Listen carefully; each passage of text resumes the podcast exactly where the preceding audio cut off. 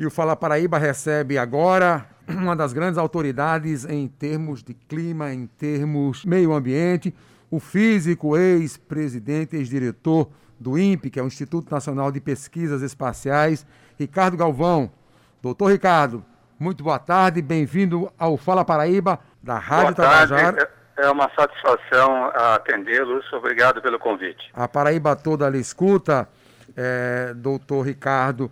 E é, começando, fazendo logo a primeira pergunta, a, como é que está o Brasil hoje internacionalmente falando, doutor Ricardo?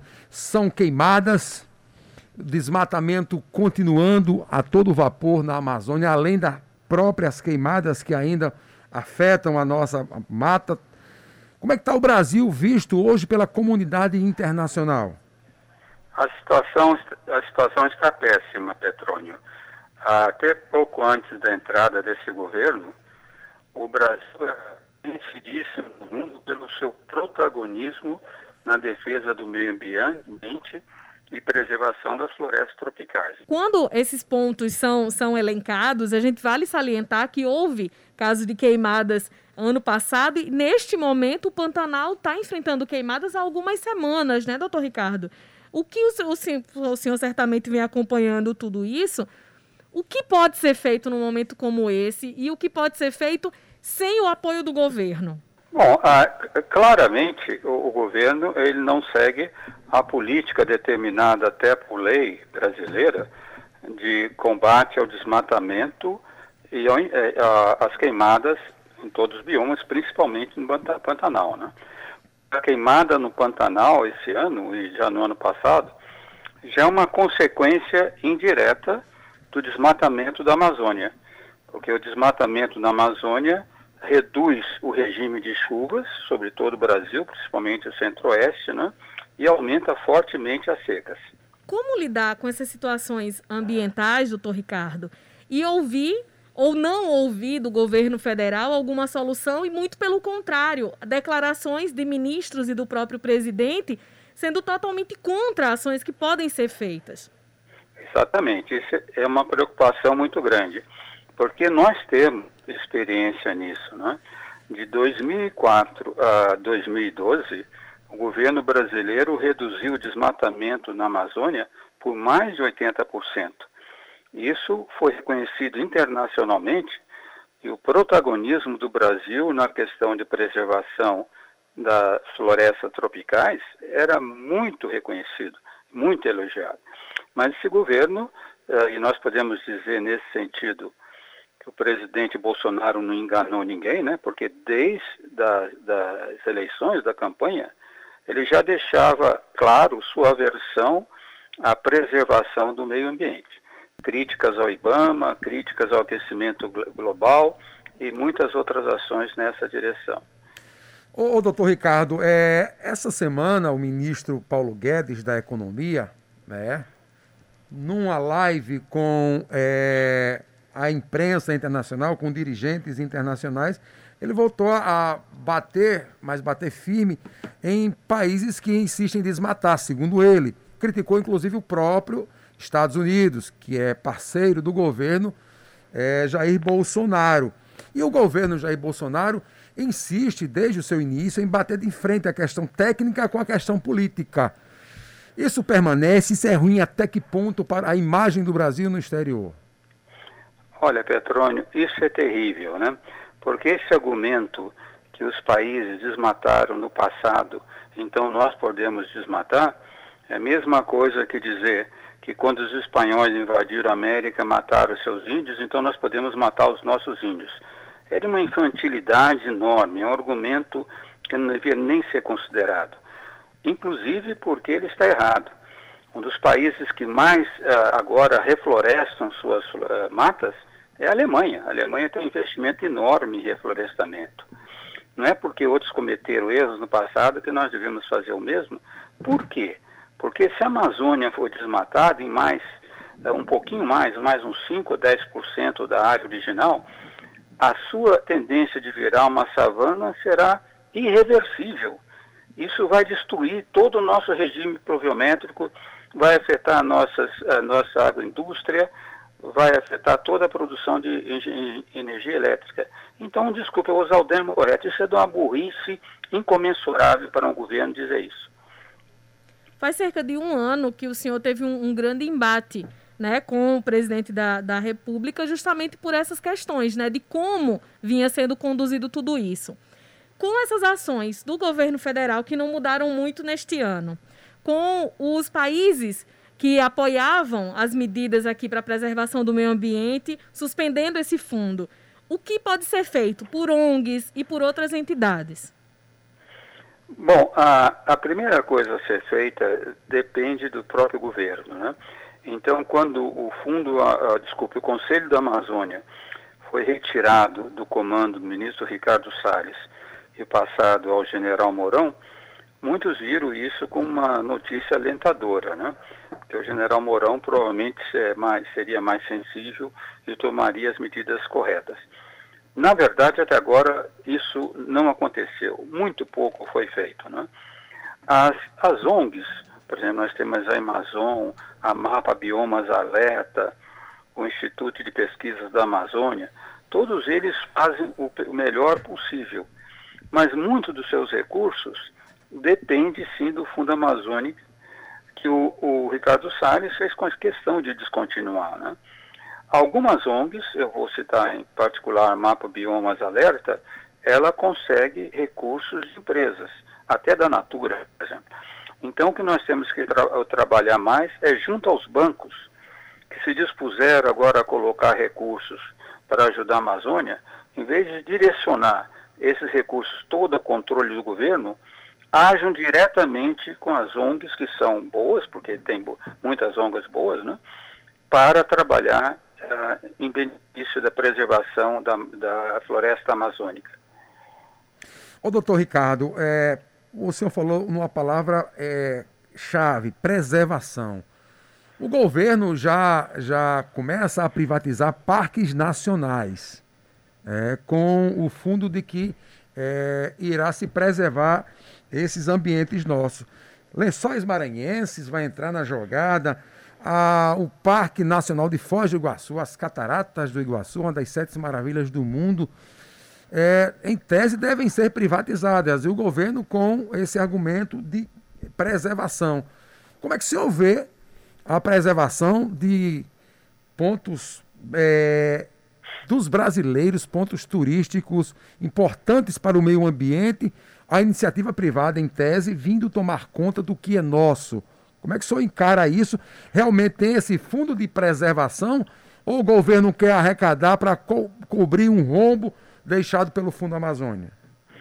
Essa, Petrônia, é uma pergunta bastante difícil de ver. Né? De um ponto de vista, vamos dizer, mais fundamental, não há por que não possa haver preservação num parque nacional se for administrado por uma empresa privada ou talvez o que se chama uma organização social. Isso tem em outros lugares do mundo, né? o próprio Parque Yellowstone, no acho, nos Estados Unidos. Mas, no caso dessa proposta do governo, é extremamente preocupante. Porque para que uh, as empresas privadas possam administrar, é preciso ter uma regulação, uma inspeção muito forte do governo. E da maneira que o governo Bolsonaro está apresentando, parece que é para se livrar do problema. Né? Eu não li em detalhe toda a proposta, mas é preocupante. Em relação à fala do ministro do Meio Ambiente, que pouco tem aparecido publicamente nesse momento de pandemia e diante de toda essa crise que vem acontecendo com queimadas, enfim, essa questão do meio ambiente toda. A fala dele naquela reunião de 22 de abril, falando para aproveitar a pandemia e deixar a boiada passar, o que ele queria dizer com aquilo? O senhor que trabalhou no INPE, que conhece por dentro a instituição. Bom, uh, o que ele queria falar, que ele estava falando, né, naquela reunião que foi realmente uma reunião infame e deixou a todos nós brasileiros muito tristes, né, é que certamente ele queria uh, viabilizar o que ele acredita. Ele pensa que uh, o desenvolvimento econômico né, é oposto ao desenvolvimento sustentável e preservação do meio ambiente. Embora agora ele tenha mudado seu discurso, é exatamente o que ele pensa. Eu tive, depois de ter sido eh, exonerado da diretoria do INPE, eu tive um debate com ele na Globo News. E depois do debate nós ficamos conversando por uns 40 minutos. Né? Ele deixou bastante clara a sua ideia de, sobre meio ambiente. Ele não tem nenhuma preocupação com a questão de uh, coibir o desmatamento na Amazônia. Doutor Ricardo, é, em relação ao garimpo, a gente sabe que em vários pontos do país a, a questão garimpagem de forma errada, de forma grosseira, de forma criminosa, é feita também na Amazônia. Como é que vê é, é, é, essa questão do garimpo, até que ponto ela é prejudicial do jeito que está sendo executada no país e a ação do governo na, tentando coibir essa ação junto aos garimpeiros ilegais, principalmente na Amazônia? Bom, nós todos temos uma, uma, uma história bem clara de como tem sido o garimpo na Amazônia. Né? Nós temos exemplos enormes como Serra Pelada, né? E podemos nos perguntar o que, que ficou para o Brasil, o que, que foi eh, trazido de progresso para a população legal. Nós não temos um exemplo que seja elogiável nessa direção. Né? No Amapá, ainda no governo militar, teve explorações enormes, se não me engano, de bauxita. Tudo que foi extraído está nos Estados Unidos, não tem nada desenvolvido lá. Né? Eu não sou contra a mineração, mas desde que seja feito com controle rigoroso do governo. Então, por exemplo, naquele famoso dia do fogo que o presidente Bolsonaro acusou ONGs de colocar, aquilo foi feito principalmente uh, num triângulo que da, faz a, rodovia 163 com o rio uh, uh, Tapajós e cujo vértice é a cidade de Itaiutuba, no Pará. Só ali tem mais de 7 mil uh, minerações ilegais. E eles invadiram e colocaram fogo. E o presidente Bolsonaro põe a culpa nas ONGs e depois recebe os mineiros e disse que a mineração era mais importante do que as árvores, se referindo às árvores com palavrão que eu não vou repetir aqui. Então isso mostra bem o que pensa o governo sobre a questão de mineração também com relação à preservação da Amazônia. De uma forma direta, o senhor acha que a questão ambiental, tão importante hoje para o mundo econômico, pode ser uma barreira global, global para o Brasil, com produtos nacionais barrados, acordos inviabilizados entre nós e outros países? Sem dúvida. Uh, o, quando, naquele mesmo debate que eu falei, da, que eu tive com o ministro Ricardo Salles, depois do debate, o Marcelo Brito que é o CEO da Agropalma, que explora óleo de azeite de dendê na, na Amazônia, e também o presidente da Associação Brasileira do Agronegócio, ele disse ao ministro Ricardo Salles: Olha, vocês têm que mudar o seu discurso, porque vocês vão prejudicar violentamente as exportações brasileiras, vão preocupar o bom agronegócio, que produz sem desmatar. A resposta do Ricardo Salles me fez quase chorar na hora. Ele falou: Olha, você sabe que nós não podemos fazer isso, porque o presidente Bolsonaro foi eleito com 100% de apoio dos madeireiros e mineradores da Amazônia. E aí vai seguir gerindo nessa, nessa linha. Nossa. É, espero, nós temos esperança que mude, né? Que talvez ah, alguma ação mais sensata do general Mourão mude alguma coisa. Mas até agora não temos visto, visto nada correto nessa direção. Eu falava aqui de algumas declarações públicas do vice-presidente Hamilton Mourão em relação a desmatamento, por exemplo. À medida que entidades que ONGs falavam sempre sobre o desmatamento do ano passado, dos últimos anos, na verdade, a defesa dele era dizendo que desde 2012 que o Brasil vem sofrendo com isso, em vez de apontar um novo caminho, uma forma de agir para combater tudo isso, ele tinha que voltar atrás e dizer: não, mas estava sendo feito desse jeito. Olhar para trás ajuda num momento como esse a organizar políticas públicas? Isso é só uma desculpa, é claro. Ele está correto que a partir de 2012 nós temos visto um crescimento monotônico de desmatamento. E isso coisas erradas, porque Nós sabemos que a presidente Dilma Rousseff, quando ela era do governo Lula, ela tinha embates violentos com a Marina Silva, né? E acabou levando a Marina Silva a pedir demissão. Então já era uma pessoa que não apreciava muito essa questão de, de coibir o desmatamento na Amazônia. Mas nunca ela teve uma ação direta contrária ao desmatamento. Nunca se ouviu dela um posicionamento contrário ao aquecimento global ou à monitoração do desmatamento. Ao contrário desse governo, né? Se esse problema ocorria, ao assumir eles deveriam ter trazido já uma proposta estás bem correta sobre isso, de como preservar e promover o, desenvolvimento sustentável da Amazônia.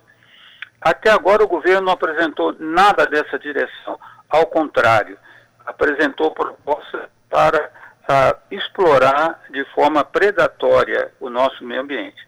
O exemplo mais claro eles terem revogado em dezembro do ano passado o decreto que proibia a plantação de cano-de-açúcar no Pantanal e na Amazônia. Eles resolveram agora permitir isso, sabendo que a, a comunidade científica diz que isso é completamente anti-econômico. Ô, doutor Ricardo, e a comunidade internacional? O senhor tem acompanhado é, passo a passo como está agindo a comunidade internacional em relação ao meio ambiente, em relação ao aquecimento global, emissão de gases poluentes, Estados Unidos, Europa, Japão. Como é que está o planeta doutor Ricardo? Olha, esse é um tema muito importante, né? E nós vimos agora a pressão de várias empresas investidoras sobre o Brasil. Porque quando se viaja uh, no exterior, se vê claramente que a questão de compliance e meio ambiente e desenvolvimento sustentável passou a ser a preocupação de todos. Muitos investidores simples, pessoas simples, que colocam seus recursos em fundo de pensão, por exemplo, exige que os investimentos sejam feitos em países que preservam o meio ambiente. Né? Então, se o Brasil não fizer nada, isso vai nos prejudicar violentamente. Eu tenho certeza que alguns ministros, como Paulo Guedes e o próprio general Mourão, sabem disso. Né? Mas, infelizmente, eles preferem ouvir o que diz o presidente Bolsonaro. E o ministro da Ciência e Tecnologia, doutor Ricardo? Mesmo sendo uma área tão importante, a gente pouco ouve ele falando, a gente pouco ouve o ministro dando uma entrevista, fazendo alguma declaração em defesa da, da ciência, da tecnologia, que envolve também essas políticas de preservação do meio ambiente. Olha, realmente, eh, na verdade, quando ele foi indicado, eu tinha bastante esperança, aliás, a comunidade científica com relação a ele porque é uma pessoa bem formada, um, um oficial da aeronáutica, engenheiro pelo ITA, com todo o treinamento na ASA, né? E ele começou com um diálogo muito bom com a comunidade científica. Né? Mas toda vez que ele era chamado a tomar uma posição, que foi o meu caso, por exemplo, né? Quando o presidente Bolsonaro atacou o INPE e a mim, eu esperava uma reação imediata porque ele nunca duvidou dos dados do INPE, ele conhecia perfeitamente a qualidade dos dados, mas ele não fez nada. Né? Então ele se omite nos momentos principais. Eu acredito que isso seja um pouco da mentalidade militar que permeia todo o governo. Quer dizer, militares não falam contra os seus superiores. Né? Em questões científicas, o contraditório é importantíssimo ao estabelecer qualquer política baseada em questões científicas, é necessário eh, eh, utilizar o máximo possível o contraditório, discussões abertas, eh, e isso não é o costume uh, no meio militar. Doutor Ricardo, o, o senhor passou muitos anos à frente do INPE, é muito respeitado, premiado internacionalmente. É, Fechou-se o ciclo de Ricardo Galvão no INPE? Ou o brasileiro, a comunidade internacional, os ambientalistas ainda podem sonhar em ter Ricardo Galvão um dia de volta ao INPE? Olha, no INPE eu creio que sim, porque eu já estava no INPE comissionado como, como, como professor da Universidade de São Paulo, porque eu sou professor da universidade. Então eu retornei à Universidade de São Paulo, estou dando aula, fazendo pesquisa, né? e não creio que tenha possibilidade tão cedo de retornar ao INPE.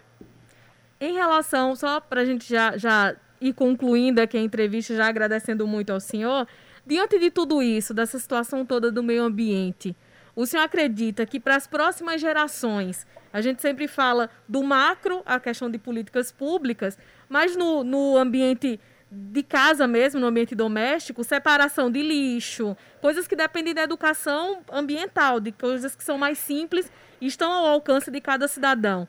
Isso pode ajudar efetivamente o meio ambiente e contribuir para esse macro que a gente vem sofrendo tanto? Olha, sem dúvida. E, e tudo isso que tem acontecido tem despertado muito nos jovens e na sociedade em geral a preocupações sobre questões do meio ambiente tu estás corretíssima, porque os brasileiros em geral desprezam muito a questão do meio ambiente, né? Você veja nossa costa, o que existe agora de poluentes plásticos é incrível, né? E as pessoas uh, jogam fora todos os plásticos, etc., sem a menor preocupação. Mas tudo isso que está acontecendo está despertando sim, simples a preocupação uh, dos nossos cidadãos, e principalmente os jovens, com questões referentes ao meio ambiente. Queremos agradecer muitíssimo ao doutor em Física, professor universitário e ex-diretor do Instituto Nacional de Pesquisas Espaciais, Ricardo Galvão. Obrigada por nos atender, por aceitar nosso convite para falar toda a Paraíba conosco. Uma boa tarde para o senhor. Boa tarde, obrigado pelo convite. Foi uma grande satisfação.